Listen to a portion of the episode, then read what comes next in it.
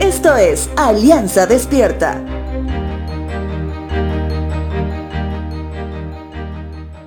Si hablamos hoy de quién eres tú, usualmente vas a mencionar tu nombre. Tal vez añadas a eso tu edad, tu estado civil y a qué es lo que más inviertes tus horas del día. Puedes ser estudiante, tal vez eres alguien que trabaja y también estudia, o posiblemente ya eres alguien que está en un periodo de jubilación disfrutando de las sonrisas de sus nietos. Si te das cuenta, no hacemos solo una actividad, porque podemos estar en la etapa de estudios primarios, secundarios o universitarios, pero también soy un hermano en casa, un hijo. También puedo ser parte del grupo de jóvenes de la iglesia. Lo mismo pasa con los adultos. Pueden ser parte del grupo de varones, de mujeres y matrimonios de la iglesia, pero también son agentes de inmobiliaria, son ingenieros de una empresa, son médicos en un hospital, pero también son padres y madres en medio de un hogar. La pregunta es, estos jóvenes, estos varones y mujeres, en todas las áreas que se desenvuelven cada día, son exactamente la misma persona? ¿O en cada grupo al que pertenecen se convierten en una persona diferente? Te hablo de esto porque en el segundo libro de Samuel en el Antiguo Testamento, vemos el proceso de ascensión de David como rey, pero el camino fue muy complejo. Saúl lo había perseguido para matarle, pero fue Saúl quien termina así.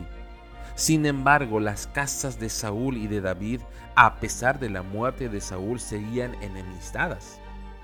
A pesar de ello, alguien de la casa de Saúl decide ser parte activa para que ambas casas se reconcilien y finalmente David sea rey. Al visitar a David, surge la duda de la transparencia de esta persona.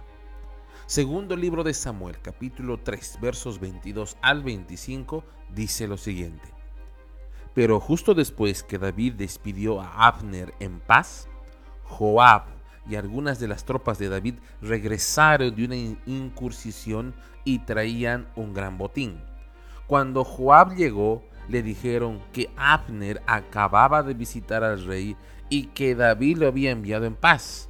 Entonces Joab fue deprisa a ver al rey y le preguntó, ¿qué ha hecho usted? ¿Qué pretende al dejar ir a Abner? Sabe perfectamente bien que vino a espiarlo y a averiguar todo lo que está haciendo.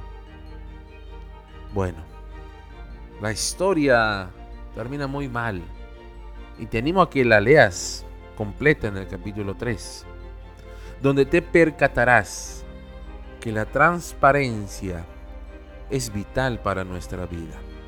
Ser la misma persona en todo momento.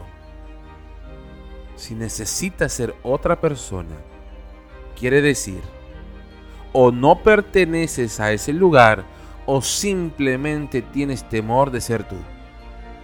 De ser un creyente 24/7. Recuerda, si te consideras un cristiano, entonces eres representante de Cristo en todo tiempo, en todo lugar y en toda circunstancia.